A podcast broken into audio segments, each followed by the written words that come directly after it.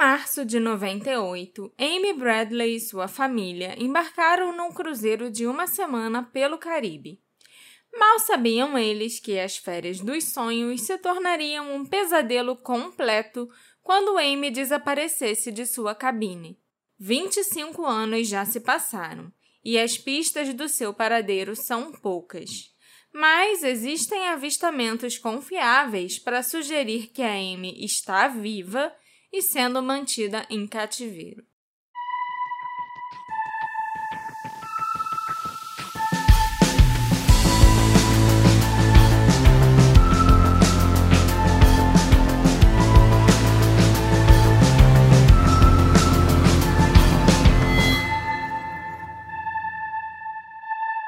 Olá, ouvintes queridos! Sejam muito bem-vindos a um novo episódio do Detetive do Sofá. Eu sou a Marcela, a host desse podcast. E vocês se lembram? Eu acho que eu já mencionei algumas vezes que antes disso aqui virar um podcast, ele era um blog. Né? Algumas o vezes. Detetive já. do Sofá era um blog. Eu achava que eu já tinha feito todos os casos, né, do blog aqui, já tinha adaptado os artigos que eu escrevi para o blog para episódios do podcast. E aí, do nada, semana passada eu me lembrei desse caso aqui, o caso da Amy Bradley, sobre o qual eu já tinha escrito há muito tempo atrás. Foi, sei lá, um dos últimos casos que eu me lembro de ter escrito para o blog antes dele virar podcast. Inclusive, foi nesse caso nesse artigo que eu anunciei que o Detetive do Sofá ia ganhar um podcast. Mas eu lembro também que logo depois que a gente começou a fazer o podcast e adaptar os artigos do blog, outro podcast lançou sobre Amy Bradley. Então a gente colocou isso É. e esqueceu. Falou, ah, É. não, vai- não vamos fazer agora. E não fizemos nunca. E esquecemos, Sim. né? Mas assim, não tem como. Ah, vou deixar pra fazer quando ninguém tiver nem pensando na Amy Bradley, porque toda hora surge aí algum episódio novo de algum podcast brasileiro ou gringo falando dela, né? É um caso muito, muito, muito, muito famoso. Aqui é o Alexandre, tô falando, esqueci de falar essa parte. Aham. Mas é um caso que eu reparo que é um daqueles casos clássicos do True Crime em que muito se fala sobre as mesmas coisas. É, Entendeu? exatamente. Parecido com o Brian Schaefer, que vira é um e mexe. copia e cola, né? Vira e mexe é um copia e cola. Você sabia do caso do Brian Schaefer? Ele era um cara que entrou no bar e desapareceu. Olha só que misterioso. E as pessoas comentando: Meu Deus, mataram ele lá dentro, não sei o quê. E óbvio, a gente aqui, quem escuta aqui, tem uma noção melhor do que aconteceu. E eu espero que a gente saia desse episódio também com uma noção melhor do que aconteceu. E eu lembro que você me falou que você mesmo agora, revisitando o texto do blog, achou um pouco superficial. Então você trouxe mais coisas pra gente do que tinha no blog, foi isso? Sim.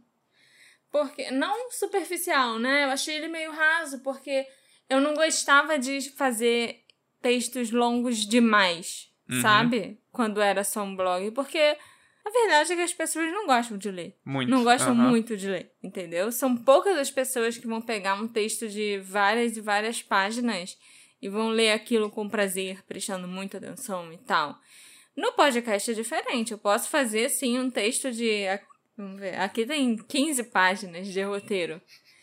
E todo mundo vai estar escutando, então, né? É Uhum. diferente. Então eu consegui, assim, acrescentar muito mais coisa que eu já sabia desde aquela época, coisas novas também, e dar um pouco mais de profundidade pro desaparecimento da Amy. Entendi. Bom, antes da gente entrar no desaparecimento da Amy, eu só quero lembrar a todos vocês que esse podcast conta com o apoio de pessoas adoráveis, lindas, maravilhosas e cheirosas, que são os nossos apoiadores. Esse é um oferecimento dos nossos apoiadores. Esse podcast semanal, do jeito que você tá vendo, do jeito que você gosta, só existe por causa deles. E se você quiser ajudar a gente, ajudar a Marcela a continuar fazendo esse podcast desse jeito maravilhoso que você gosta, entra lá na Aurelo e vê qual categoriazinha de apoio você quer para ajudar a gente. Você vai poder ouvir episódios mais cedo, acompanhar a gravação ao vivo quando a gente fizer, interagir no nosso grupo maravilhoso. E eu quero falar muitas outras coisas, porque é isso que você fala quando você tá vendendo alguma coisa, mas eu agora de cabeça não sei mais o que.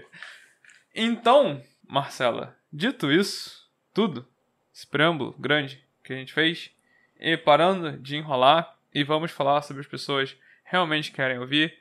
E o que as pessoas realmente querem ouvir? Sobre o caso do desaparecimento que você pesquisou. Que é. Reparou que eu continuo falando e não uhum. deixo você começar? Que é a Amy Bradley. Então me conte a história do desaparecimento da Amy Bradley. A Amy Lynn Bradley nasceu em Petersburg, na Virgínia, e ela tinha 23 anos e tinha acabado de se formar em educação física na faculdade. Ela estava prestes a começar a trabalhar no novo emprego, e os seus pais, Aiva e Ron, queriam passar as últimas férias em família com a Amy e o irmão dela, Brad, antes que essa nova fase da vida dela começasse. O Ron, inclusive, tinha ganhado essa viagem com todas as despesas pagas no trabalho. Então, claro que era a oportunidade perfeita. Só fazendo um adendo aqui, que eu nunca entendi por que, que os pais, que se chamam Iva e Ron Bradley, deram o nome do filho de Brad. Será que o nome dele é Brad Bradley? Ou será que Brad já é um apelido para o sobrenome dele, pelo qual ele é mais conhecido. Eu sinceramente espero que seja. Olha, desde, sei lá, 2018 que eu tô com isso na cabeça. A Amy tinha muitos planos para quando ela voltasse para casa. Ela tinha acabado de adotar um bulldog inglês chamado Daisy, uma bulldog, que é uma menina, para fazer companhia para o outro cachorro que ela já tinha, o Bailey. A Amy também tinha comprado ingressos para um show ela ia começar um novo emprego na segunda-feira após o cruzeiro, tinha comprado presentes para os amigos durante algumas paradas do cruzeiro e enviou até cartões postais de Aruba. Inicialmente, ela estava meio apreensiva de passear, de fazer essa viagem de cruzeiro, mesmo sendo uma nadadora forte e uma salva-vidas treinada. Mas a Amy deixou as preocupações de lado e resolveu ir se divertir com a família. Então, em 21 de março de 98, os quatro membros da família Bradley embarcaram no navio da Royal Caribbean, chamado de Rhapsody of the Seas. O navio saiu de Porto Rico com destino a Curaçao, nas Antilhas Holandesas. Era um navio de cruzeiro típico que levava mais de duas mil pessoas a bordo e onde a família se divertiu muito nos primeiros dias. A Aiva e a Amy participaram de um leilão de arte na manhã de domingo, dia 22 de março. Esse leilão aconteceu numa área aberta do navio. E várias vezes, enquanto elas estavam ali, né, participando do leilão, a Aiva olhava para cima, para o guarda-corpo da escada que levava a outro andar do navio, e ela viu um homem observando atentamente a Amy, tipo ali, debruçado naquele guarda-corpo, sabe? só olhando para a filha dela. A própria Amy também notou esse homem e mencionou como a situação era estranha para a mãe. Isso continuou por cerca de uma hora, até que a Aiva finalmente se levantou e começou a acenar com os braços para o homem, que se retirou do local. Se fosse um brasileiro ali, notando que está sendo observado, já ia começar um barraco. Tipo, e aí, meu filho, tá olhando o quê? Entendeu? Esse é o problema dos americanos ninguém lá gosta de fazer muito barraco, aí dá nisso, as pessoas acabam sumindo muito. Uhum. A Aiva descreveu esse homem como tendo uma aparência do Oriente Médio, e ela definitivamente acha que ele estava envolvido no desaparecimento da Amy. Nesse leilão, a Aiva até comprou uma serigrafia modernista de uma mulher loura sentada numa cadeira para pendurar na parede do apartamento da Amy, mas, como a Amy nunca voltou para casa, a gravura ainda está enrolada num tubo de papelão marrom. Refletindo sobre os dias antes do desaparecimento da Amy, a Aiva se lembrou de ter notado vários membros da tripulação prestando uma atenção especial nela, desde o momento em que a família embarcou no navio. No dia anterior ao desaparecimento da Amy, os pais dela foram abordados por um garçom português chamado Eduardo Cabrita, que perguntou pela Amy pelo nome. O garçom disse que eles, né, o, o staff do cruzeiro, queriam levar a Amy até o Carlos and Charles Restaurant no dia seguinte, quando o navio atracasse em Aruba. O pai dela, Ron, se lembra de ter se sentido extremamente desconfortável com esse papo do garçom. Ele não gostou do Eduardo saber o nome da Amy, perguntar por ela e ainda ter sido tão direto, né, dizendo que queriam levá-la para um bar. Quando a Amy chegou na mesa para jantar com os pais, o Ron e a Aiva contaram para ela o que tinha acontecido. E a Amy respondeu que nunca sairia com nenhum dos membros daquela equipe do navio, porque eles todos eram muito esquisitos e davam arrepios nela. Ah, essa história do garçom não aconteceu com a Amy por perto? Não, é, os pais dela estavam sentados na mesa já, tinham se arrumado, né, descido ou subido, não sei, para jantar. Mas a Amy chegou, tipo, cinco minutos depois com o irmão. Uhum. Pode ser que você, ouvinte, esteja pensando que o nome desse bar de Aruba, o Carlos and Charles, soa familiar e que você já ouviu esse nome em algum lugar. E você tem razão, porque foi ali que a Natalie Holloway foi vista pela última vez antes de desaparecer também. O caso da Natalie tem lá suas similaridades com o caso da Amy, né? Mas ela estava em Aruba numa viagem de formatura e a Amy estava num cruzeiro que só ia fazer uma parada em Aruba. Mas eu acho essa uma coincidência, no mínimo, interessante. Coisas estranhas continuaram acontecendo com a família Bradley. Ainda na noite do dia 22, o dia do leilão de arte, a família foi a uma festa no convés superior do navio, onde uma banda estava tocando música ao vivo. Durante a festa, a Amy, acompanhada de sua mãe, foi até a galeria de fotos no quarto andar para ver as fotos oficiais tiradas pelo fotógrafo do navio, que os turistas tinham a opção de comprar. Mas todas as fotos da Amy que foram tiradas tinham desaparecido. E eram só as fotos da Amy mesmo, porque havia fotos de outros membros da família, em que a Amy não tinha aparecido, né? Que ainda estavam expostas. Quando perguntaram ao fotógrafo onde estavam as fotos da Amy, ele afirmou que ele se lembrava de tê-las revelado e colocado com todas as outras fotos, mas ele não conseguiu localizá-las. A Aiva então pediu ao fotógrafo que revelasse as fotos da Amy novamente. E isso é algo que até hoje continua Esquisito, inexplicado. Né? É. No dia seguinte, 23 de março de 98, o terceiro dia de cruzeiro, a família Bradley alugou um carro e eles passaram o dia passeando por Aruba e conhecendo a ilha juntos. Eles voltaram ao navio para o tradicional jantar com o capitão e permaneceram no navio pelo resto da noite. O Rhapsody of the Seas deixou Aruba por volta de uma da manhã para fazer a viagem de 110 quilômetros até a ilha vizinha de Curaçao. O navio de cruzeiro permaneceu ao largo de Curaçao pelo resto da noite. Depois do jantar, a família se dirigiu ao convés superior do navio para uma festa.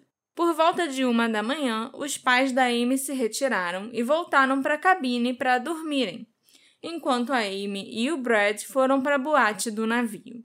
Às três e meia da manhã, o Brad saiu da boate e voltou para o quarto, deixando a Amy no local, dançando e conversando com os membros da banda que tocava no navio, além de vários outros passageiros.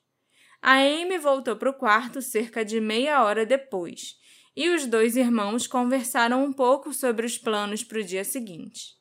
O Brad então foi para a cama, deixando a Amy sozinha na varanda da cabine. O pai da Amy acordou um pouco antes do nascer do sol e viu a filha sentada na espreguiçadeira da varanda. Ele voltou a dormir e, quando ele acordou novamente, por volta das seis da manhã, ele percebeu que a Amy não estava mais na varanda. O Ron se levantou e foi checar os filhos. Ele viu o Brad dormindo em sua cama mas a cama da Amy estava vazia e ainda arrumada. Ele notou que os sapatos e os chinelos e tal da Amy ainda estavam no quarto perto da porta, mas os seus cigarros e o seu isqueiro não estavam em lugar nenhum. Pensando que a Amy tinha ido fumar no deck superior do navio, o Ron foi procurá-la. O navio ia atracar em Curaçao às sete da manhã, para os passageiros desembarcarem e passarem o dia na ilha. O Ron não conseguiu encontrar a Amy em lugar nenhum e foi alertar a esposa Aiva. A família pediu à tripulação que eles anunciassem que estavam procurando a Amy, mas tiveram o pedido recusado porque a tripulação não queria assustar os outros passageiros. Depois de implorarem para os oficiais do navio para eles não deixarem nenhum passageiro sair e terem o pedido negado, o desembarque começou. Os oficiais não queriam decepcionar os milhares de passageiros a bordo e todos ficaram livres para descer em Curaçao. Os oficiais do navio realizaram a sua própria busca, mas eles afirmaram que não encontraram nada. Eles também disseram para a família que o cronograma planejado seria mantido e que se eles precisassem de mais tempo na ilha de Curaçao para procurar a filha, a família devia ficar por lá para fazer o que achasse necessário. Putz. A família Bradley, então, se sentindo sem opção, decidiu ficar na ilha, onde eles contataram a embaixada americana para obter ajuda. O FBI também se envolveu e descobriu que uma busca completa não tinha sido feita no navio e que só as áreas comuns foram examinadas em busca da Amy. O FBI e a família dela voaram para encontrar o navio na próxima parada, para que eles pudessem embarcar novamente e começar uma investigação de verdade. Hey, você se interessa por crimes reais, serial killers, coisas macabras e tem um senso de humor um tanto quanto sórdido? Se sim, você não está sozinho. Se você precisa de um lugar recheado de pessoas como você, Venha conhecer o podcast Pátria Amada Criminal. Todas as semanas tentamos entender o pior da humanidade. Nesse processo a gente ri, chora, fica brava, fofoca, porque afinal de contas é assim que a gente fala quando está entre amigos. Suas novas melhores amigas trevosas estão aqui no Pátria Amada Criminal. Um promoter que estava no cruzeiro e tinha sido contratado para gravar vídeos de um grupo de amigos procurou a família da Amy e entregou a eles uma filmagem que ele havia feito na boate na noite do desaparecimento dela. Nessa filmagem é possível ver a Amy dançando e de mãos dadas com um homem chamado Alistair Douglas, também conhecido como Yellow. Ele era um membro da banda do navio, a Blue Orchid. Isso é meio estranho porque a Amy já tinha falado para o irmão, o Brad, que o baixista da banda, exatamente esse Yellow, estava dando em cima dela e que ele era muito vulgar e estranho, e ela queria distância dele. Mas tem uma parte específica do vídeo em que os dois estão dançando juntos de um jeito íntimo demais. Esse vídeo está disponível no YouTube hoje em dia e eu não sei explicar porquê, sabe? Mas ver a Amy e o Yellow dançando daquele jeito, tipo, agarradinhos juntos e tal, me deu uma sensação muito desconfortável. Porque eu não sei se é o ambiente, se é o jeito que a Amy tem, tipo, o olhar meio vago. Eu não sei, me dá uma sensação de, tipo, putz, tem alguma, alguma coisa, coisa errada Sentido aí, de aranha, sabe? Né? Exatamente. E para piorar a situação, quando o Yellow, né, o Alistair Douglas, foi questionado, ele afirmou que a última vez que ele viu a Amy, ela estava indo embora da festa e que ela teria ido para o seu quarto por volta de uma da manhã, sendo que até os pais dela e o irmão ainda estavam na festa nesse horário. E é claro que também existe o vídeo deles dois dançando depois das três da manhã. Então, sabe, por que ele tinha que mentir sobre isso? Até o irmão e o pai da Amy a viram na cabine de volta de madrugada, né? Depois que ela voltou pro quarto. Então, assim, uhum. por que, que ele não queria que ninguém soubesse que ele viu a Amy uhum. antes dela voltar pra cabine e tal? Não há dúvidas sobre o paradeiro da Amy até em torno das 5 ou 5 e meia da manhã, quando o pai a viu na espreguiçadeira na varanda da cabine. É a partir desse horário, depois que ela saiu da cabine descalça, levando os cigarros, o isqueiro e a máquina fotográfica dela, que as coisas ficam meio nebulosas. Porque o pai notou logo de cara que o isqueiro e os cigarros não estavam ali. Mas depois a família conseguiu reparar também que a máquina fotográfica da Amy não estava no quarto. Esse lance dela ser vista pela última vez na, na cabine, ninguém fica tentando vender a ideia que ela caiu no mar, não? Lógico que sim. Lógico Não que que eu sim. acredite que isso aconteça, eu só quero A- saber se alguém fica tentando. Sim, Ah, caiu no A mar. própria Royal Caribbean afirma até hoje que a Amy Pulou. pulou ou sofreu algum tipo de acidente e caiu no mar. Uhum, Entendeu? E morreu afogada ou de hipotermia, alguma coisa assim. entendi. Entendeu? É, é uma das teorias muito predominantes nesse caso. Caídas, eu também diria. É, é sim. Eu concordo. Duas jovens universitárias afirmaram terem visto a Amy sair do elevador panorâmico junto com o Yellow no andar superior do navio, onde ficava a boate e o bar. Eram cinco e meia da manhã. A Amy estava com a sua câmera e o Yellow estava falando para ela sobre a localização perfeita para tirar fotos dos prédios históricos e do canal de Williamstad, em Curaçao. Uma mulher chamada Elizabeth também viu a Amy com o Yellow após eles saírem desse elevador. A Elizabeth era uma jovem que estava no cruzeiro, mas alguns dias antes da partida do navio, ela ficou doente e estava tomando alguns antibióticos fortes. E por causa dos antibióticos, ela não podia tomar sol.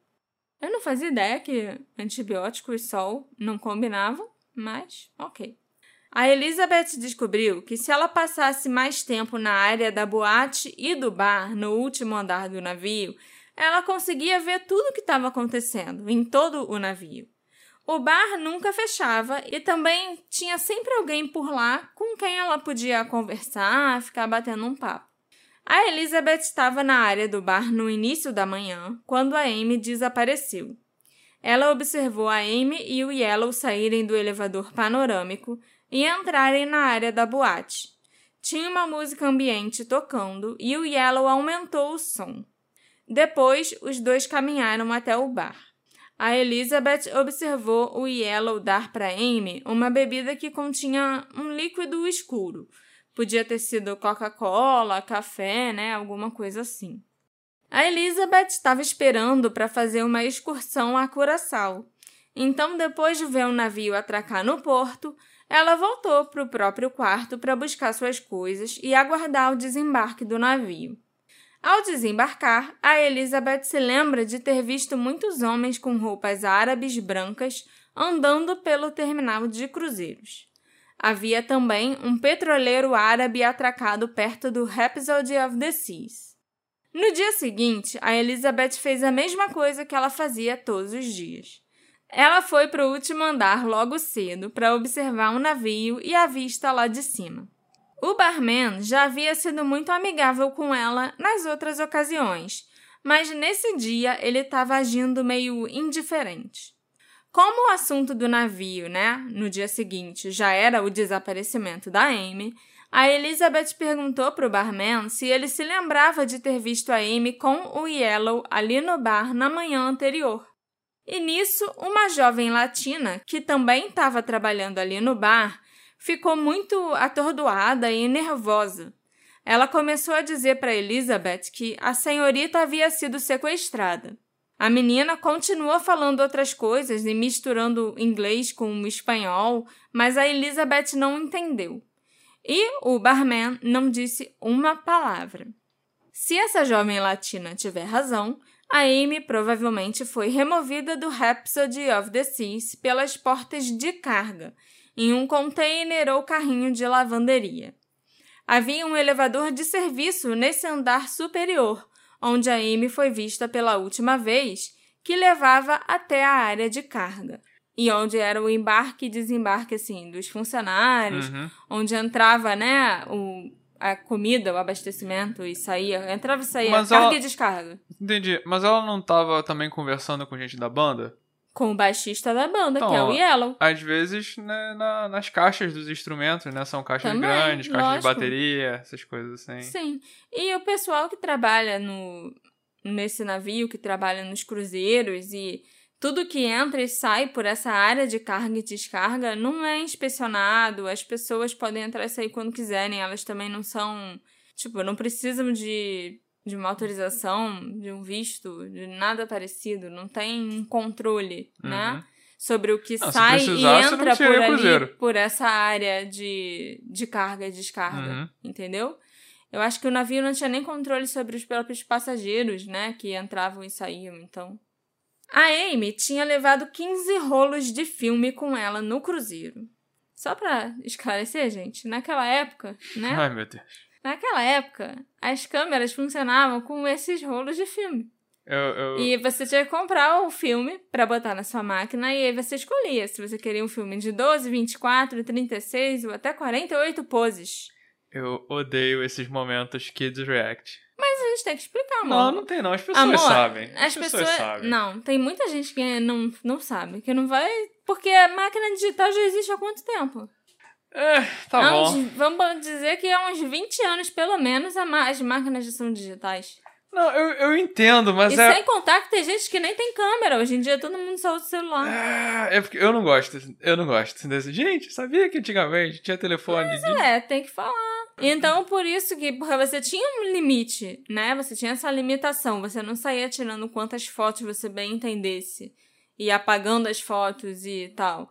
Você tinha que comprar o filme com uma quantidade X de fotos para você bater. Por isso que a Amy levou 15 rolos de filme pro navio de cruzeiro com ela, entendeu? Uhum. Eu acho que é importante, sim, explicar. A intenção da Amy era depois fazer um projeto com as fotografias que ela tivesse tirado para o novo apartamento dela. A Amy queria cobrir a tampa de um baú com fotos da viagem. E de acordo com a Aiva, a Amy também planejava cobrir esse baú, né, colocar um, um vidro em cima desse baú e fazer uma mesinha de centro para o apartamento dela. Eu acho que ia ficar bem legal. Os Bradley têm 14 rolos de filme que eles levaram de volta para casa deles. Dois desses rolos de filme já tinham sido gastos pela família e foram revelados. Eles contêm fotografias de Porto Rico e Aruba. Já a câmera da Amy, com o rolo de filme que estava dentro dela, nunca foi encontrada. É claro que depois do surgimento daquele vídeo e do depoimento das testemunhas, o FBI procurou o Yellow e o interrogou. Ele afirmou que quando as buscas pela Amy começaram no navio, ele estava dormindo em sua cabine, que ele não tinha estado com a Amy na boate de madrugada e nem pela manhã. Ele se submeteu a um teste do polígrafo, mas o resultado foi inconclusivo. Não havia mais nada que o ligasse ao desaparecimento da Amy naquele momento, então ele foi liberado. Uma curiosidade interessante é que logo após o final do cruzeiro, o Yellow foi despedido pela Royal Caribbean por ter confraternizado com passageiros, o que é contra as normas da empresa. Ou seja, a Royal Caribbean sabia que o Yellow Fazer tinha merda. feito merda, que ele tinha confraternizado com a Amy e ele foi despedido por causa disso. Uhum. Mas mesmo assim, o FBI continuava de mãos atadas. As declarações das testemunhas, da Elizabeth principalmente, foram verificadas pela polícia e ela até passou por um teste do polígrafo também e chegou a testemunhar perante o grande júri durante o processo que a família da Amy abriu contra a Royal Caribbean alguns anos depois. Infelizmente, esse processo não deu em nada. Então, assim, todas as alegações, as evidências da polícia, da família, eu vou contar para vocês aqui no caso. Mas sobre o processo em si, eu nem vou falar porque eu acho que é irrelevante. Uhum. O interrogatório do Yellow fez com que o Brad, o irmão da Amy, se lembrasse de um estranho encontro que teve com ele e com um outro funcionário do navio. Na manhã em que a Amy desapareceu, o Yellow e o garçom, o Eduardo Cabrita, vieram até o Brad e disseram que sentiam muito pelo desaparecimento da sua irmã. O Brad então começou a se perguntar como eles poderiam saber que a Amy estava desaparecida, já que o desaparecimento dela não era público no momento em que eles fizeram esse comentário. A investigação do FBI no navio não resultou em nenhuma prisão e o navio acabou atracando e liberando todos os passageiros. O Brad e o Ron voltaram a Curaçao para procurar a Amy várias vezes ao longo dos anos, sem sucesso. Inclusive, em uma das primeiras vezes que eles foram procurar a Amy, um taxista de Curaçao os abordou. Ele alegou ter visto a Amy quando o navio estava atracando. O taxista disse que reconheceu seus olhos verdes, que estavam claramente descritos no pôster de pessoa desaparecida, que oferecia uma bela recompensa. Ele ainda alegou que a Amy estava correndo pelo estacionamento procurando um telefone e que depois disso ele já tinha visto a Amy em outros locais da ilha. Mas esse avistamento não tem muita credibilidade, já que o taxista não mencionou coisas cruciais, como o fato da Amy estar descalça. Quando ela saiu da cabine, ela não estava usando chinelo ou nenhum outro tipo de sapato. Sem contar que se ela foi sequestrada por alguém, não iam dar um mole de deixar ela livre correndo por aí logo que saísse de dentro do navio, né? E se a Amy precisasse de ajuda, ela podia falar diretamente com policiais ou oficiais que estavam ali trabalhando no porto porque ela ia correr até um taxista e pedir um telefone. Uhum. Foi só quando o programa America's Most Wanted fez um especial sobre a Amy que novas pistas vieram à tona e que o primeiro avistamento com credibilidade veio à tona. Em agosto de 98, cinco meses após o desaparecimento da Amy, um engenheiro de computação canadense chamado David Carmichael Estava numa praia de Curaçao, onde ele viu uma garota sendo levada por dois homens de aparência muito suspeita. O David relatou o seguinte: Em agosto de 98, eu e meu amigo Brian estávamos mergulhando na ilha de Curaçao. Notei três pessoas caminhando na praia. Uma delas era uma mulher e ela estava acompanhada por dois homens. Ela tinha duas tatuagens. Uma delas era de um lagarto, a outra era de um demônio da Tasmânia. A mulher caminhava na minha direção. Ela começou a olhar para mim. Quando ela estava prestes a dizer algo, um dos sujeitos fez um gesto para que ela se afastasse. Em maio de 99, eu vi a história da Amy no America's Most Wanted. No minuto em que vi sua foto e vi seu rosto, eu percebi que era a garota na praia. O David então voou para Virgínia para encontrar a família Bradley e para dar o seu testemunho aos investigadores que conduziam o caso. Os investigadores perguntaram se o David conseguiria reconhecer os homens que estavam com a Amy quando ele a viu. E, para surpresa de ninguém, no momento em que ele viu uma foto do Alistair Douglas, o Yellow, ele o reconheceu como um dos dois homens que intimidavam Amy na praia. O David Carmichael foi uma testemunha bem valiosa para os Bradley. Ele e seu amigo Brian foram capazes de descrever a Amy em detalhes muito específicos. E o David trabalhou em estreita colaboração com o FBI assim que percebeu que tinha visto a Amy em Curaçao. Além deles descreverem a Amy e as tatuagens dela em detalhes, o David e o Brian também conseguiram descrever perfeitamente um relógio que a Amy possuía, que tinha sido um presente do namorado dela. O namorado da Amy era gerente de um restaurante na Virgínia, e um dos seus fornecedores deu a ele um relógio Dos Equis super exclusivo. Dos Equis é o nome da marca do relógio. E o fornecedor também deu uma versão feminina do mesmo relógio para que o rapaz desse de presente para a namorada. E era um relógio prata bem diferente. E a Amy tinha levado esse relógio com ela no cruzeiro. E ela estava usando o relógio quando ela desapareceu. Essas informações sobre o relógio nunca tinham sido divulgadas à mídia. Inclusive, esse detalhe só veio à tona durante o processo contra a Royal Caribbean. O David Carmichael descreveu com precisão o relógio dos Equis para o FBI, para os Bradley e para o grande júri federal. E ele não tem a menor dúvida de que ele viu a Amy em Porto Marri, uma praia, né, de Curaçao. A Royal Caribbean ficou muito perturbada quando soube que o David havia identificado o Alistair Douglas em Porto Marri. Eles tentaram desacreditá-lo e chegaram até a enviar advogados para sua casa no Canadá, que se sentaram à mesa da cozinha junto com o David, mostrando várias fotos do Yellow e de outros homens aleatórios parecidos com ele. E questionaram se o David tinha certeza que aquele era o homem que ele tinha visto. É claro que o FBI imediatamente enviou pessoas à ilha para procurar pela Amy, logo que o David deu seu depoimento, mas não conseguiram encontrar nada.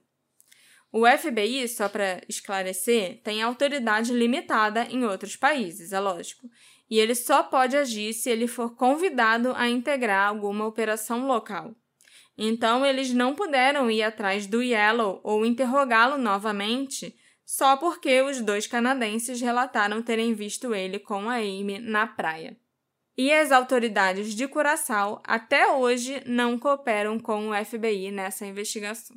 Nessa e nenhuma outra investigação, né? Vamos ser sinceros. No outono de 99, um homem chamado Frank Jones contatou os Bradley por e-mail e afirmou que ele era um detetive particular que queria oferecer seus serviços a eles.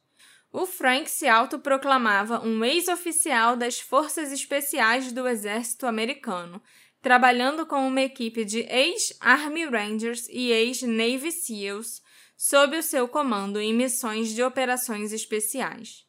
O Frank garantiu aos Bradley que a sua equipe tinha experiência e credenciais para resgatar a Amy.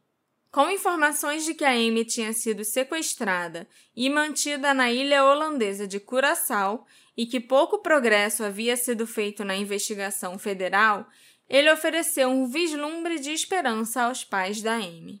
O Frank convenceu os Bradley a contratá-lo no que poderia ser definido como um papel de investigador particular para fornecer vigilância num local onde houve um possível avistamento da Amy e se reportar aos pais angustiados. Uma vez contratado, o Frank afirmou que enviou quatro dos seus homens para Curaçao, designados para levantarem informações e confirmarem que a Amy estava viva. Uma vez confirmado, ele começaria a planejar uma missão de resgate.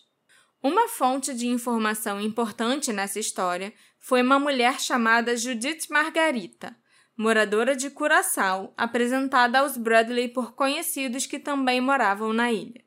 Judith afirmou para a família Bradley que sabia que a Amy estava sendo mantida num complexo de arame farpado, protegido por guardas fortemente armados.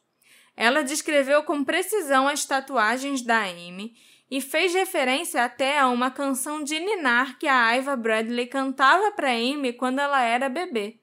A Judith também afirmou que a Amy era frequentemente vista com um homem de longos cabelos louros e um braço coberto de tatuagens. Sabendo que as Antilhas Holandesas são um importante centro de atividades ilegais e de tráfico sexual, os Bradley sentiram que finalmente tinham recebido informações que poderiam ajudar a resgatar sua filha. Uma missão de operações especiais conduzida por ex-militares experientes parecia ser a única maneira de se infiltrar numa organização criminal em Curaçao. Então, parecendo até com um filme de Hollywood, a operação avançou para resgatar a Amy. O Frank forneceu um relatório indicando que dois dos seus ex-Navy SEALs montaram locais de vigilância na ilha e observaram a Amy num SUV dirigido por um homem com longos cabelos louros. Ele afirmou que a Amy estava sob guarda armada e em perigo iminente. Essa informação apenas parecia validar as pistas fornecidas pela Judith. O relatório do Frank afirmou ainda que seus homens foram forçados a deixar a ilha após serem alvejados por aproximadamente 10 homens armados. Nos meses seguintes, o Frank continuou recebendo pagamentos relatando à família que havia enviado mais agentes para a ilha e também informando os Bradley sobre os últimos avistamentos da Amy. Motivados pela esperança de que a filha havia sido identificada e logo seria resgatada, o custo de trazer a Amy para casa não seria um obstáculo. Enquanto esgotavam suas economias pessoais, a família também buscou a ajuda de doadores e organizações sem fins lucrativos para continuarem levantando os fundos necessários para trazer a Amy viva para casa. Quando os Bradley receberam uma comunicação do Frank Jones informando que ele estava pronto para iniciar a missão de resgate e precisava de mais dinheiro, a família solicitou algum tipo de prova. O Frank então enviou a eles uma foto de uma jovem numa praia, acompanhada pelo homem misterioso com longos cabelos louros e tatuagens. A mulher usava um chapéu de aba larga, tornando difícil ver seu rosto.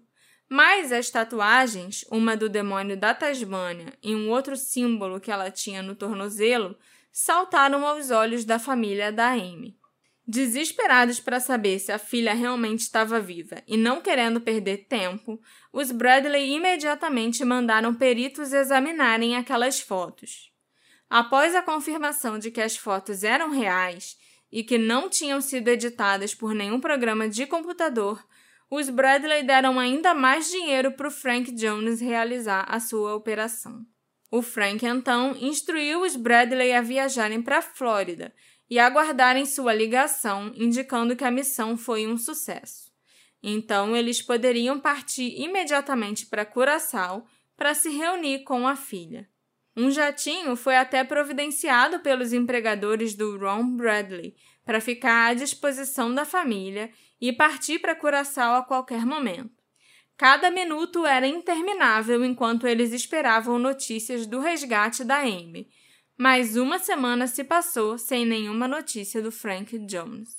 Enquanto isso, em Curaçao, um membro da equipe do Frank, chamado Timothy Buckholtz, um ex-atirador das forças especiais do Exército, começou a se perguntar se o Frank estava contando a verdade para os pais da Amy. O Timothy tinha sido designado para chefiar a vigilância no local onde o Frank disse que a Amy estava sob guarda armada.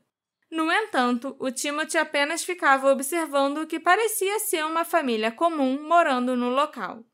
Enquanto estava num bar, o Timothy ouviu o Frank ao telefone dizendo para os Bradley que o local estava sob vigilância constante e que seus homens estavam vigiando a casa naquele exato momento. O Timothy então suspeitou que o Frank estava enganando a família da Amy e resolveu contatar os Bradley para falar a verdade sobre o Frank. A família Bradley gastou aproximadamente 24 mil dólares das suas economias pessoais e mais de 180 mil dólares do fundo Amy Bradley, criado pela Nations Missing Children Organization, uma organização sem fins lucrativos que prestava assistência à família e mantinha um fundo restrito especificamente para custos relacionados a buscas e recuperação. Putz. Mais de 200 mil dólares. Em 90 e pouco, né? 99. O mundo desabou na cabeça dos Bradley quando eles foram informados pelo Timothy que o Frank nunca havia servido nas forças especiais e tinha inventado toda aquela história. Até mesmo a fotografia da mulher que eles pensavam ser sua filha era enganosa. Mais tarde, outro homem, chamado John Osenk, que também trabalhava com o Frank, disse às autoridades que ele tinha usado uma peruca loura para fingir ser o sequestrador. E de acordo com John, eles encenaram a fotografia dele com a falsa Amy numa praia de Pensacola com uma jovem que era conhecida do Frank. Ela de fato se parecia bastante com a Amy, e eles ainda chegaram ao ponto de fazerem duas tatuagens temporárias na jovem, iguais às tatuagens da Amy, só para enganar a família Bradley e fazê-los pensar que era a filha desaparecida. No fim das contas, a história da Judith Margarita, de que ela tinha visto a Amy num complexo vigiado em Curaçao, também era falsa. O Giovanni Margarita, filho da Judith, afirmou que sua mãe tinha mentido em troca de dinheiro dado a ela pelo Frank. O Giovanni se desculpou pela família, disse que ele morre de vergonha de tudo que a mãe dele fez, sabe? E eu acho até que ele tentou devolver o dinheiro, mas assim. Já A, a, não, a Judith não ganhou muito dinheiro. Uhum. Ela, só um cara chegou pra ela e falou: ah, então, fala pra, sua, pra essa família aqui que você viu isso, isso e isso. Uhum. E deu uma graninha pra ela. Não foi, ela não. Não mudou tipo, de vida, né? Não, não. Foi uma quantia quase irrisória perto de tudo que eles gastaram, Uhum. né? Por isso que eu não acredito nas coisas. Nas coisas o quê? Não, de medo de cair em golpe. As pessoas aparecem assim, ô, tudo pra mim é golpe. O Frank Jones foi preso e acabou confessando a fraude. recebeu uma sentença de cinco anos de prisão Ah. e uma ordem de restituição. Ele devolveu o dinheiro dos Bradley após a condenação em 2005, mas muito tempo já havia sido perdido. E em casos como esse, né, o tempo é o recurso mais valioso. Onde você aloca a sua atenção, né? É. O caso permaneceu arquivado até maio de 2002, quando o suboficial William Hefner, do navio US Chandler, procurou a polícia para contar que, em 99, ele estava bebendo no bar de um hotel em Curaçao, que era mais conhecido na cidade por ser uma espécie de bordel onde as prostitutas faziam ponto, quando uma mulher sentada numa mesa próxima o notou falando inglês, se aproximou dele e disse que seu nome era Amy Bradley enquanto implorava por ajuda. O William disse a ela que havia um navio da marinha a cinco minutos dali, mas ela disse que não podia ir embora e continuou pedindo ajuda, até que três homens apareceram e a levaram dali. O William não relatou o que houve para ninguém na época, porque ele estava de serviço. E esse hotel, chamado Hotel Estelares, por ter má reputação, era considerado uma área proibida para os oficiais. E o William também era casado, né? E ele não queria que a esposa descobrisse que ele estava num bar rodeado de prostitutas no Caribe. Devia estar devendo também, né? Ah, com certeza. O William também não sabia quem era a Amy Bradley, e ele não tinha ouvido falar do desaparecimento dela. Somente em 2002 ele viu a foto da Amy na capa da revista People, percebeu que era a garota do hotel e contatou a polícia e a família Bradley. O FBI foi atrás dessa pista, mas o hotel tinha pegado fogo em maio de 2000 e não tinha sobrado absolutamente nada do prédio para contar a história. Hoje em dia há só um terreno vazio e cheio de mato onde ficava esse hotel. O William Hefner testemunhou no grande júri, né, quando a família tentou processar a Royal Caribbean, que ele viu a Amy no hotel Estelares. Ele também passou em dois testes do polígrafo conduzidos pelo FBI. O William até hoje se recusa a dar entrevistas falando sobre o caso, porque ele se sente muito desconfortável e muito culpado por não ter relatado ao navio ou à polícia quando a Amy disse quem era e pediu sua ajuda. Quando William esteve na Virgínia, ele se desculpou com a Aiva Bradley. Ele disse para Aiva que tinha visto a filha dela e que ela precisava de ajuda. A Aiva disse que o FBI não compartilhou todas as informações sobre esse avistamento com a família. Eles entrevistaram o William diversas vezes e ele passou no polígrafo, mas não deram muitos detalhes adicionais. A Aiva e o Ron só sabem que a mulher que estava com Amy ali no Estelares, né, a outra prostituta que estava na mesa com ela, fazendo ponto, era uma mulher latina. Que não é difícil no Caribe, Uhum. né? O Estelares era um hotel muito antigo.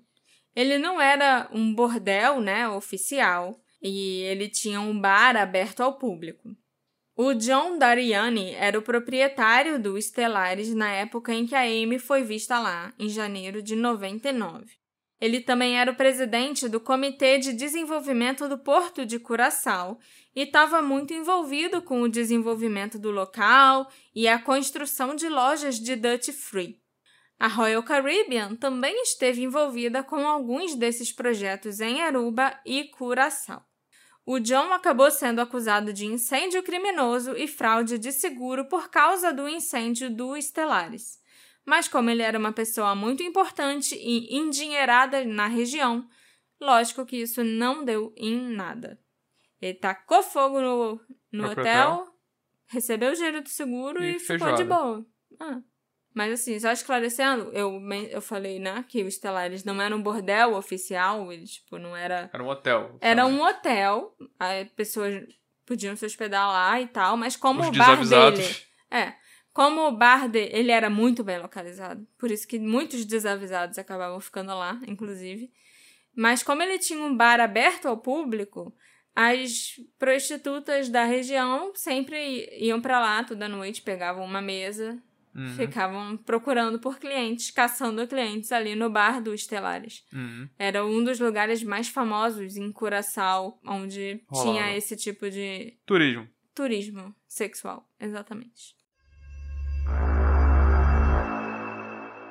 Um ano depois que as informações dadas pelo William Hefner vieram à tona, a Amy foi vista pela terceira vez, agora em São Francisco. Ué? É. E por mais inacreditável que pareça ela ter sido vista em seu próprio país, esse é um dos avistamentos mais precisos e confiáveis da Amy Bradley, de acordo com o próprio FBI.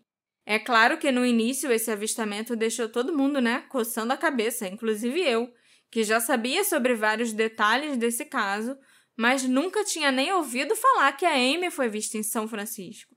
Mas sim, ela foi vista lá em 18 de abril de 2003, no Pier 39, chamado de Fisherman's Wharf. A Amy estava com dois homens andando ao seu lado, assim como nos outros avistamentos, né? Enquanto eles observavam um músico que estava tocando no cais.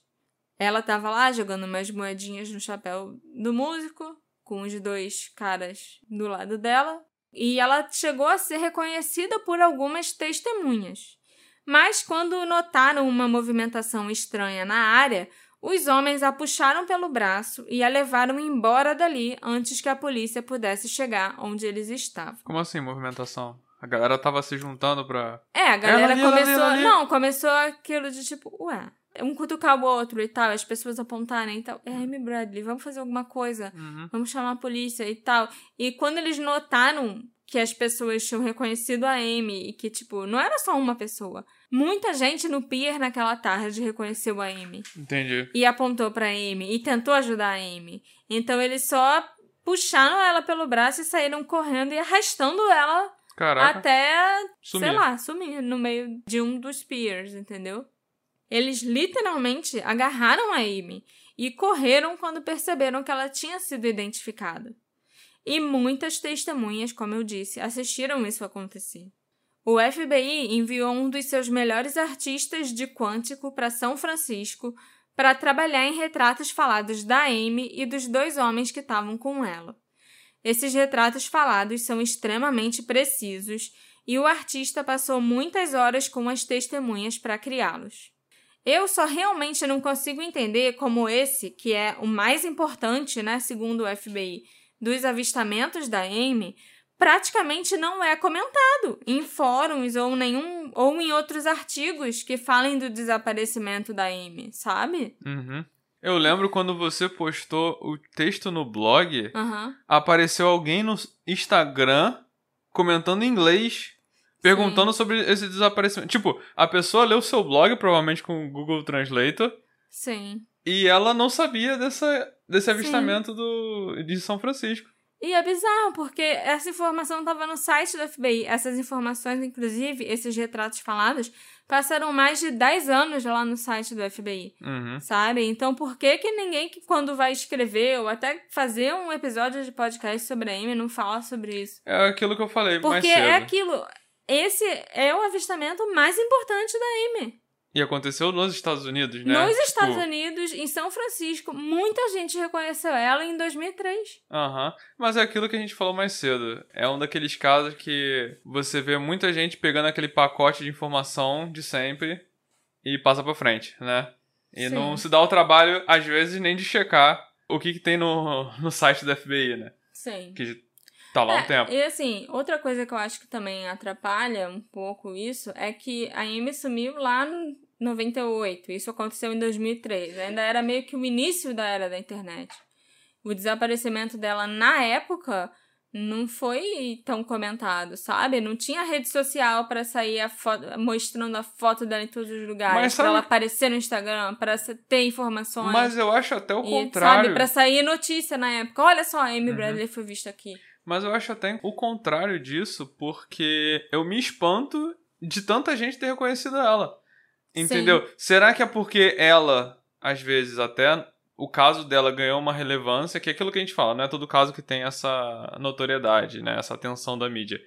E que todo mundo sabia dessa pessoa E quando viu, muita gente. Não foi uma pessoa, você falou. Não, Muitas pessoas pessoas. reconheceram, sabe? E eu me pergunto se, ah, e se a gente tivesse na área da internet, teria acontecido desse mesmo jeito? Com tantos estímulos?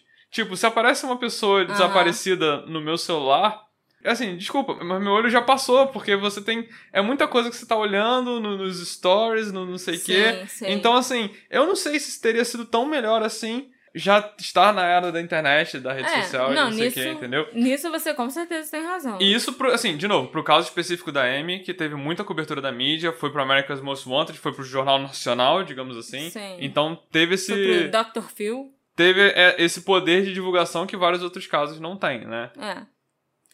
Não havia navios de cruzeiro no porto naquele dia, em São Francisco. A Amy foi descrita como vestindo uma jaqueta com acabamento náutico. Os dois homens também foram descritos em detalhes pelas testemunhas.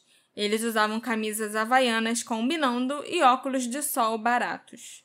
Os retratos falados desses dois homens estiveram no site do FBI por mais de 10 anos. Um dos indivíduos teria sido identificado como estando com a Amy em três locais, em três momentos diferentes, por três testemunhas diferentes. E não, o FBI nunca revelou se eles realmente já identificaram os dois homens oficialmente ou não, mas os retratos falados foram removidos do site. Por isso que eu tenho a impressão de que, ah, ok, a gente já sabe quem são esses caras, então esses retratos falados não precisam mais ficar aqui. Até entendeu? não dar falso relato de pessoas que acharam que viram e não era. Sim, é. E esse homem, em especial, né, que se afirma que foi visto com a Amy nos três avistamentos dela, muito provavelmente se chama Alfred Cotton. Ele e sua mulher, chamada Jennifer Cotton, foram acusados em 2016 de promoverem a prostituição e operarem a Tropical Adult Vacations, um site de turismo adulto onde homens podem passar férias tropicais na República Dominicana com tudo incluso, incluindo o sexo com as prostitutas. Essas mulheres teriam sido traficadas e vendidas e compradas para essa finalidade entre 2011 e 2015. O casal foi acusado pela promotoria da cidade de Nova York porque as ligações e transferências de dinheiro de quem ia reservar, né, o seu sua estadia no resort aconteciam na cidade, apesar do casal morar na Flórida e do resort ser lá no Caribe, na República Dominicana. Os clientes do Cotton eram recebidos no aeroporto da República Dominicana por um funcionário da empresa chamado Paco, que os levava até o resort, onde eles podiam escolher entre várias prostitutas para ficarem com eles pelo tempo que quisessem. Os clientes também tinham a opção de reservar duas mulheres ou até mais, além de diversas outras opções, né? Trocar depois de alguns dias, ou Ok, né? coisas. É, pois é, né? É horrível falar disso e falar de mulheres como se elas fossem produtos. Os advogados do casal disseram que eles nunca tiveram problemas legais antes e não deveriam ter agora, porque a prostituição é legal na República Dominicana. Mas o tráfico humano não é. Assim como é ilegal um terceiro se beneficiar da prostituição de outra pessoa. E ainda assim, muitas mulheres e crianças são exploradas sexualmente no país. O casal Cotton recebeu cinco anos de liberdade condicional como pena. Nossa. De acordo com o juiz, a saúde debilitada do Alfred hoje em dia foi um fator para a decisão da liberdade condicional. Eles têm permissão para cumprir a sentença em sua casa na Flórida, mas eles não podem mais viajar para o seu resort de acompanhantes de luxo, por exemplo. E o Alfred tá realmente muito fodido, desculpem a palavra. Tá numa cadeira de rodas, a saúde dele tá uma merda, então. Pouco, né? né? O nome disso é karma, eu Mas- diria. Mas ainda achei pouco. Ainda é pouco, com certeza. Nesse momento, nem o Departamento de Justiça, nem o promotor distrital de Manhattan nomearam oficialmente o homem no retrato falado do FBI como Alfred Cotton, como eu já falei para vocês antes. Mas naquela época, né, lá em 2003, quando esse retrato falado foi criado no avistamento de São Francisco, O Alfred Cotten era uma cópia exata daquele retrato falado. Isso é inegável. Além dele ser um traficante de mulheres, né, bem Conhecido. conhecido e acusado. Eu vou postar as fotos no Instagram depois e aí vocês vão ver que não tem como não ser, sabe? Parece que pegaram uma foto do Alfred e desenharam do lado, Uhum. entendeu? E mais interessante ainda é que o Alfred comumente ficava no comando do iate que pertencia ao resort, que era inclusive uma outra opção para os homens curtirem as suas férias de uma forma mais até privada, né? E essa é provavelmente a razão pela qual o Alfred teria sido visto com a Amy em vários portos do sul do Caribe, além de São Francisco. Vamos combinar que não vai ter fiscalização num iate milionário que chega num porto, né? Aham. Então, esse seria o melhor jeito de você levar mulheres traficadas pra lá e pra cá, para seu resort, para seus clientes, para São Francisco, para não sei aonde. Então, assim, isso pra mim é uma ótima explicação de como a Amy chegou em São Francisco, foi reconhecida em São Francisco, e como eles conseguiram vazar de lá com ela tão rápido. Uhum. De E ela iate. tava com roupas de tema náutico, né? Sim, exatamente. Devia fazer parte da, vamos dizer assim, do tema da, Sim. da parada. E não se esqueçam desse nome, do Alfred Cotton, porque nós vamos voltar a falar dele daqui a pouco. Houve outro avistamento da Amy em 1 de março de 2005, quando uma mulher chamada Judy Maurer afirmou ter visto a Amy no banheiro da loja de departamento Harrods, em Barbados. A Judy afirmou que estava entrando no banheiro quando uma mulher apareceu com quatro homens. Os homens pareciam estar ameaçando a mulher para garantir que ela se comportasse. Quando a mulher entrou no banheiro, a Judy se aproximou dela para saber se estava tudo bem, e a mulher disse que seu nome era Amy e que ela era da Virgínia. Os homens escutaram um barulho de conversa, começaram a socar a porta, acabaram entrando no banheiro e mandaram a Amy sair. A Amy ainda foi vista e identificada outras duas vezes naquele mesmo dia. Ela e esses quatro homens que estavam andando com ela também foram vistos parados na fila do caixa da loja Del Sol, na Broad Street, a mesma rua onde fica a loja Harrods, né? Onde ela encontrou a Judy no banheiro.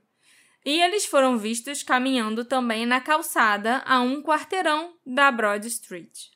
O incidente no banheiro foi relatado pela Judy ao FBI e ela foi capaz de fornecer informações detalhadas sobre os homens que estavam com a Amy e sobre uma conversa que ela escutou de um deles que estava no celular. Parece que o grupo chegou de iate ao porto mais próximo com base na conversa que a Judy estava ouvindo. E quem será que estava dirigindo o iate?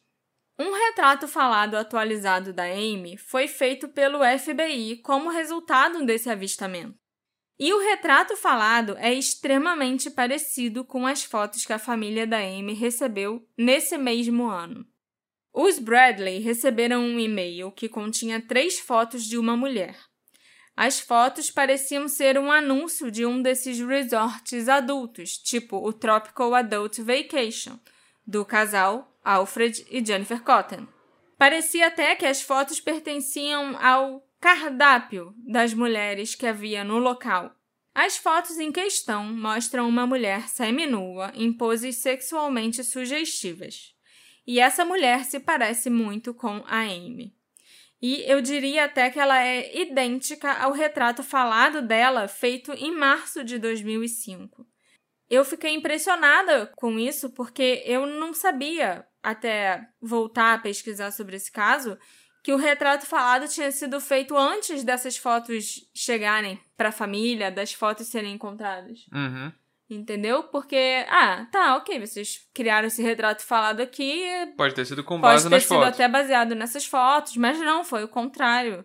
Isso pra mim dá muito mais credibilidade tanto ao avistamento quanto à possibilidade das fotos realmente serem da Amy, Uhum. entendeu? E são fotos muito tristes, onde a mulher parece ao mesmo tempo perturbada e desanimada, sabe? Claramente sendo obrigada a estar ali fazendo aquilo. As investigações determinaram que, de 2002 a 2008, As fotos da Amy estavam aparecendo no site de um resort de acompanhantes da Venezuela. O resort era conhecido como Affordable Adult Vacations, na ilha Margarita. Esse resort, que já não existe mais, foi investigado na época, mas nada foi encontrado que ligasse Amy ao local. Os donos alegaram que aquelas fotos tinham vindo de Curaçao e que aquela mulher não era uma das acompanhantes oferecidas pelo resort. Mas eles também não esclareceram por que eles postaram a foto de uma mulher que eles não ofereciam e de quem exatamente eles receberam aquelas fotos de Curaçao. Acreditando nisso, tá parecendo que eles só pegaram um site pronto de alguém que já fez sites para outros então, é, na verdade, vai ficar mais claro daqui a pouco, que eu vou explicar melhor, mas todos esses sites pertencem às mesmas pessoas e as mesmas mulheres ficam circulando entre esses resorts. Entendi. no- entendeu? É tudo uma merda só, Entendi. sabe? Em 2004, o resort Adult Vacation Getaway, na República Dominicana, e o resort Affordable Adult Vacations, esse da Venezuela que tinha as fotos da Amy no cardápio, se fundiram. Os clientes receberam a garantia de que os pacotes, tarifas, serviços e facilidades continuariam os mesmos e seguindo o mesmo padrão de qualidade. E curiosamente, as informações de contato no site do Affordable Adult Vacations, que se expandiu para o Caribe além da Venezuela com essa fusão, incluíam o telefone residencial de ninguém mais, ninguém menos do que o Alfred Cotton. Cara, o cara de... tá preso cinco anos em casa. Tá preso cinco anos em casa. E tava lá o telefone dele no resort com as fotos da Amy na Venezuela. Uhum. Por muitos anos, o Affordable Adult Vacations teve um resort localizado a poucos quarteirões do local atual da Tropical Adult Vacations, a empresa pela qual o Alfred e a mulher dele foram presos, né? Em 2016. O Alfred trabalhou na Affordable Adult Vacations, na Ilha Margarita, na Venezuela, por vários anos, até que o grupo estabeleceu novos resorts na República Dominicana. E o Alfred Cotton era quem comandava o iate do Affordable Adult Vacations, que era dividido com o iate da Tropical Adult Vacations. Era um iate só. Era um iate só, Tá. na verdade, né? O iate era mantido em Porlamar e o Alfred era quem cuidava de todas as reservas e horários. Essa é provavelmente a razão pela qual ele teria sido visto com Amy em vários portos do Caribe e São Francisco, como eu já tinha mencionado para vocês, né? É tipo esses esquemas de desses sites de aposta, que no fim das contas é tudo a mesma merda. É tudo Shell vai- Company de Shell É Company. tudo Shell Company de Shell Company que pertence aos mesmos donos, que muda de nome, tem vários sites diferentes, mas às vezes só tem um local fixo. Uhum. Tinham uns dois ou três resorts na República Dominicana e 50 milhões de sites com diversos nomes diferentes. Entendi, entendi. Mas quando você reservava, você sempre ia parar em um desses três mesmos resorts. Entendi. Affordable Adult Vacations é, na verdade, um grupo que opera sob diversos nomes diferentes e que possui uma variedade enorme de sites.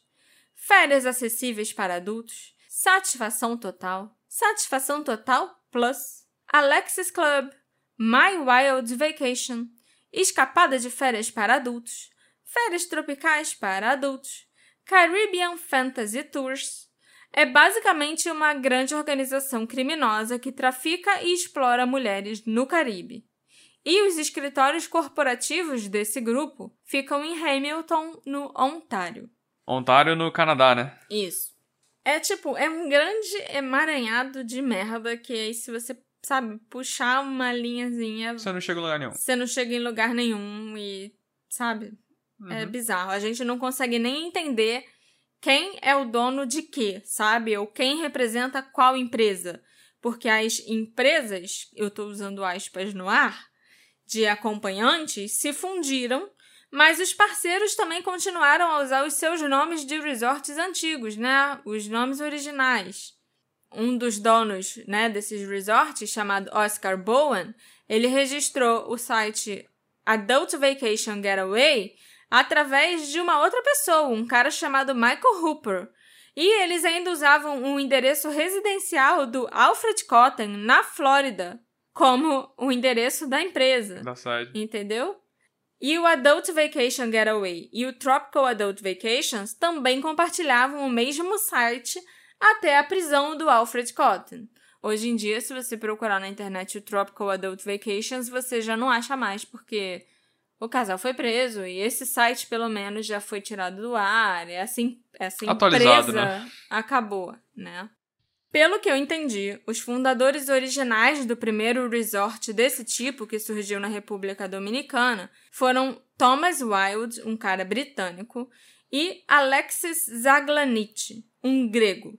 Hoje em dia, esses dois ainda fazem parte da sociedade, mas tem muita mais gente envolvida, muitos outros homens né, ricos envolvidos e lucrando bastante com essa atividade. Mas a coisa mais interessante que eu descobri, Alexandre, enquanto eu pesquisava esse caso, e que me embrulhou muito o estômago e me deixou com muita, muita raiva, é que também são, ou pelo menos até pouco tempo, eram oferecidos por esse grupo cruzeiros em navios da Royal Caribbean. Uh, aí.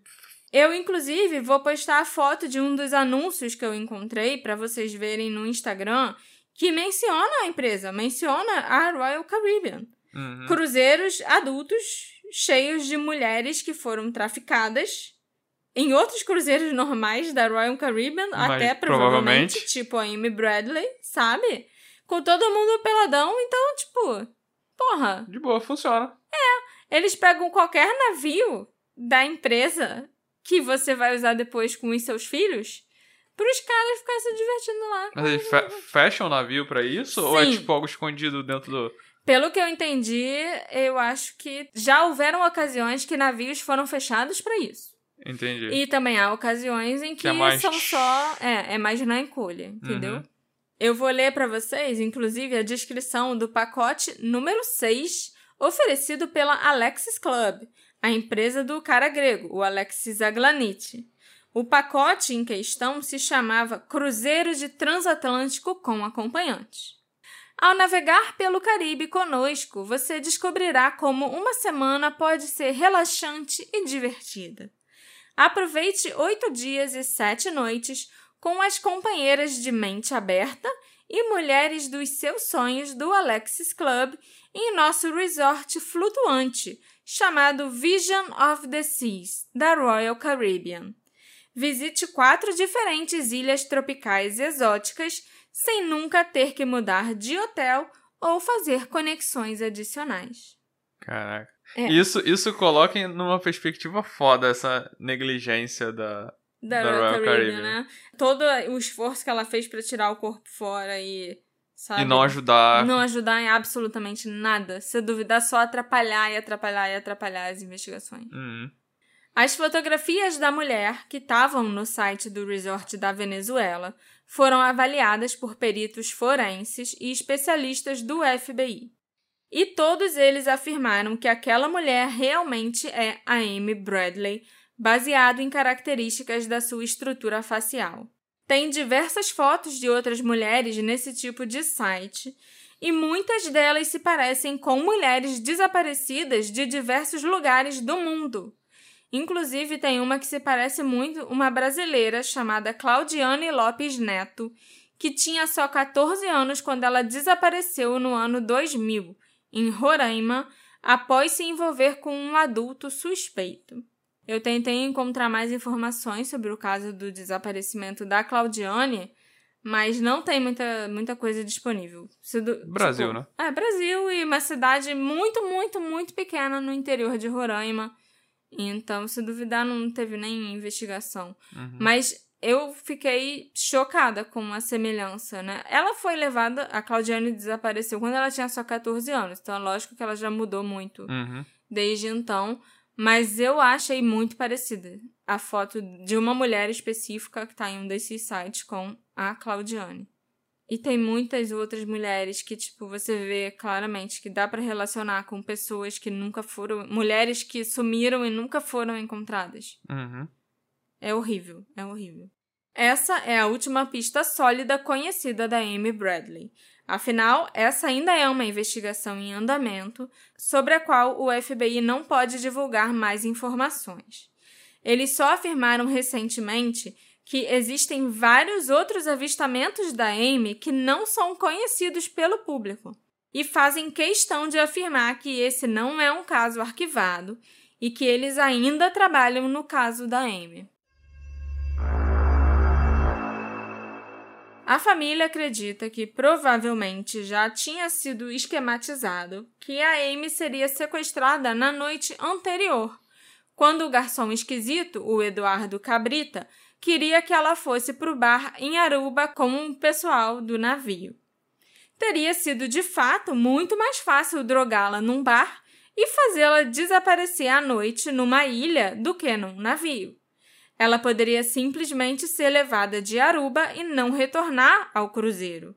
Assim, a Amy seria dada como uma pessoa desaparecida em Aruba, e o navio e a Royal Caribbean não teriam nada a ver com o desaparecimento dela.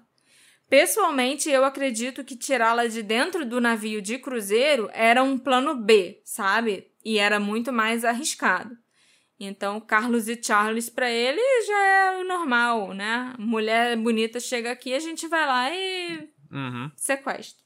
Então, esse sequestro e tráfico da Amy acabou sendo o resultado de um esforço de grupo muito bem planejado e organizado, incluindo várias pessoas que trabalhavam naquele navio da Royal Caribbean. A Amy foi obviamente selecionada no início do cruzeiro. As suas fotos desapareceram e a Aiva já tinha notado um cara estranho observando a Amy de uma varanda mais alta, né, de uma escada mais alta. Aruba foi a primeira parada durante o cruzeiro e os Bradley passaram o dia juntos passeando pela ilha. Então ali em Não Aruba teve não teve chance, exatamente. Eu também acho uma coincidência incrível que o Eduardo queria levar a Amy exatamente para o mesmo lugar onde a Natalie Holloway desapareceu sete anos depois. Eu fiquei arrasada enquanto eu estava pesquisando esse caso, porque em vários fóruns assim que eu entrei para pesquisar e tentar coletar informação e tal, os comentários sobre a Amy eram horríveis, eram muito machistas e tem tantos trolls na internet que tentam atrapalhar esse caso e que tentam desvalorizar a Amy e desvalorizar todo esse, o caso dela e essa ideia de tráfico e de sequestro e desacreditar, sabe? Uhum. Tudo isso. E falam as coisas mais terríveis, mais horríveis assim sobre ela, tipo, ah, mas a Amy nem era bonita, cara. Então, tipo, ela tinha cabelo curtinho, ela não tinha um corpão, ela não era muito alta. Então, se fosse pra sequestrar realmente uma mulher pra fazer tráfico sexual, teriam escolhido alguém mais bonita. Quem é a Amy perto dessa outra fulana que também tava no navio? Uhum. Sabe? Tinham mulheres muito melhores do que ela lá. Por que, que você vai querer alguém com cabelo curto com essa cara tão comum? E ela, tipo, não tinha nenhum atrativo na Amy. É, sabe? Coisas péssimas, péssimas, péssimas, assim. E isso em todos os sites, sabe? Tem esse tipo de comentário. No Reddit, no Absolute, no. Assim, no site que a família criou Uhum. pra falar da Amy. As pessoas falando, lógico que ela não foi sequestrada, ela não era nem bonita. É, assim, eu vejo, principalmente recentemente, é muita. Qual foi a palavra que você usou? Muito. Misoginia? Sim, mas não é isso que eu quero Troll? falar.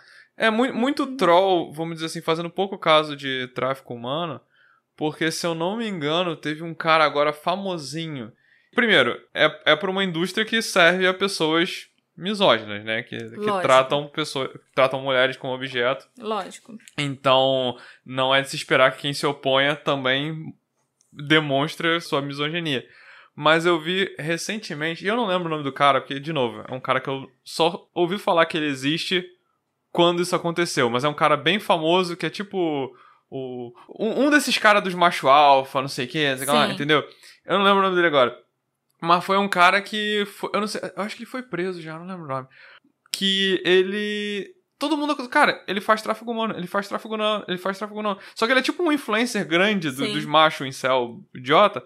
Que fala, não, como assim tráfico humano? E, e sendo que, na verdade, a história do cara era basicamente aquilo que a gente viu com a Magda. Ele era um namorado, ele, Sim, ele- aí sim. ele, olha, mas e se você botar umas fotos aqui? Sim. Se não sei o quê? E se você viajar pra aqui? Entendeu? Aham. Então, assim, os- e óbvio que ele já tem um, um, um fandom gigante pra defender o cara, Sim. então se defende o cara, tem que defender as atitudes do cara. Sim. Isso não é tráfico humano, mas era literalmente o que ele fazia, sabe? Ele convencia as namoradas dele a, a fazerem vídeo na internet, a não sei o que, blá blá blá. E, É. e se eu não me engano, realmente viajava e tal, tal, tal. Hoje em dia, ou ele tá preso, ou ele não tá preso porque ele tá em algum país, Uhum. sabe? É, Fugido. e fugido. Mas eu vejo isso acontecendo, de pessoas olharem pro tráfico humano e fazer pouco caso. Sim. Entendeu? Porque eu tô vendo fazendo desse cara, sabe? Eu fiquei muito triste. Porque é a maioria dos comentários são assim. Uhum. E a família da Amy, que continua procurando por ela, Tem que Lógico, passar por isso tudo, né? lendo tudo isso, sabe? Uhum.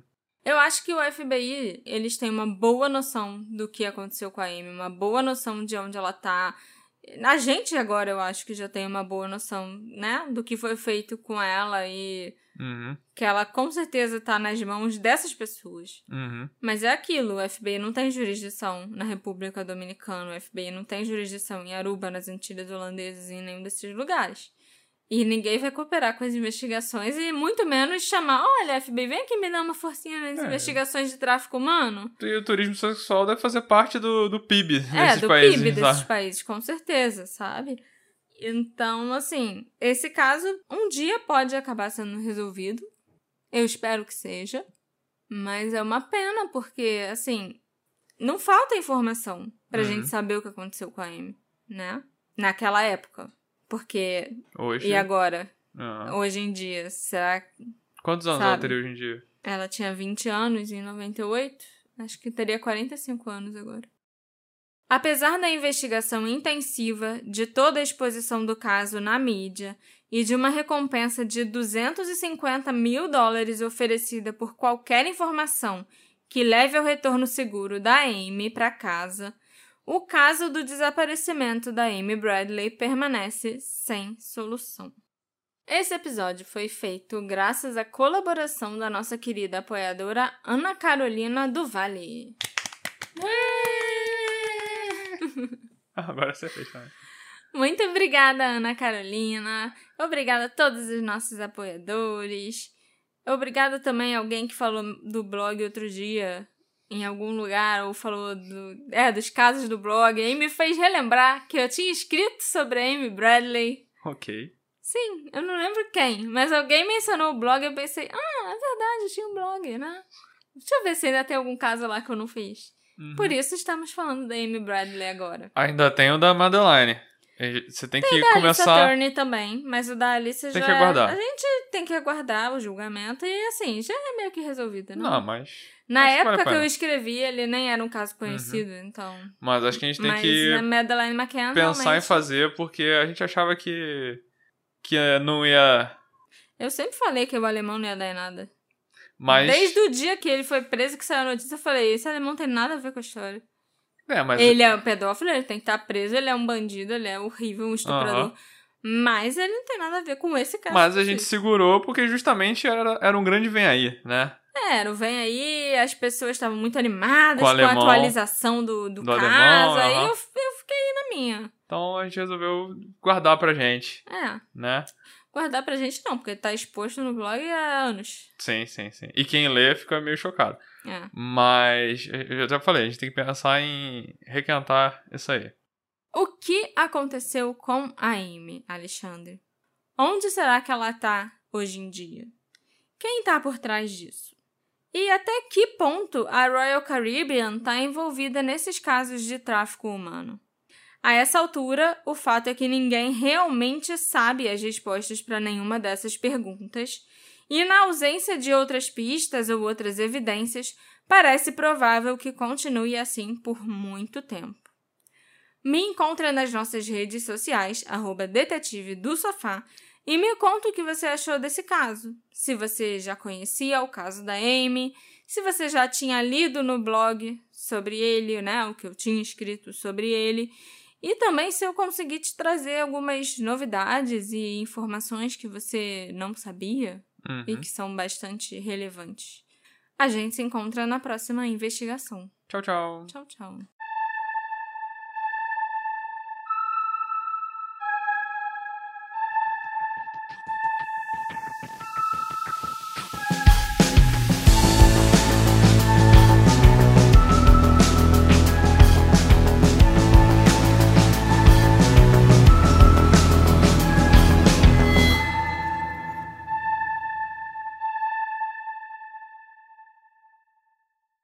Hey, você se interessa por crimes reais, serial killers, coisas macabras e tem um senso de humor um tanto quanto sórdido? Se sim, você não está sozinho. Se você precisa de um lugar recheado de pessoas como você, venha conhecer o podcast Pátria Amada Criminal. Todas as semanas tentamos entender o pior da humanidade. Nesse processo, a gente ri, chora, fica brava, fofoca, porque afinal de contas é assim que a gente fala quando está entre amigos. Suas novas melhores amigas trevosas estão aqui no Pátria Amada Criminal.